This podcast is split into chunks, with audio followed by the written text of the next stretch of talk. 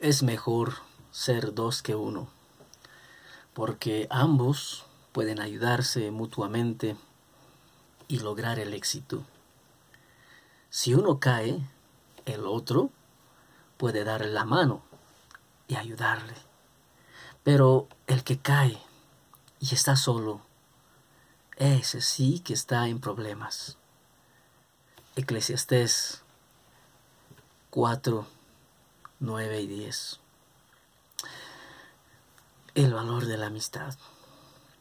Qué difícil hoy tener amigos sinceros, verdaderos, incondicionales. Que Dios nos regale esos amigos, esas amistades que con quienes podemos caminar y ayudarnos mutuamente, darnos la mano cuando lo necesitamos.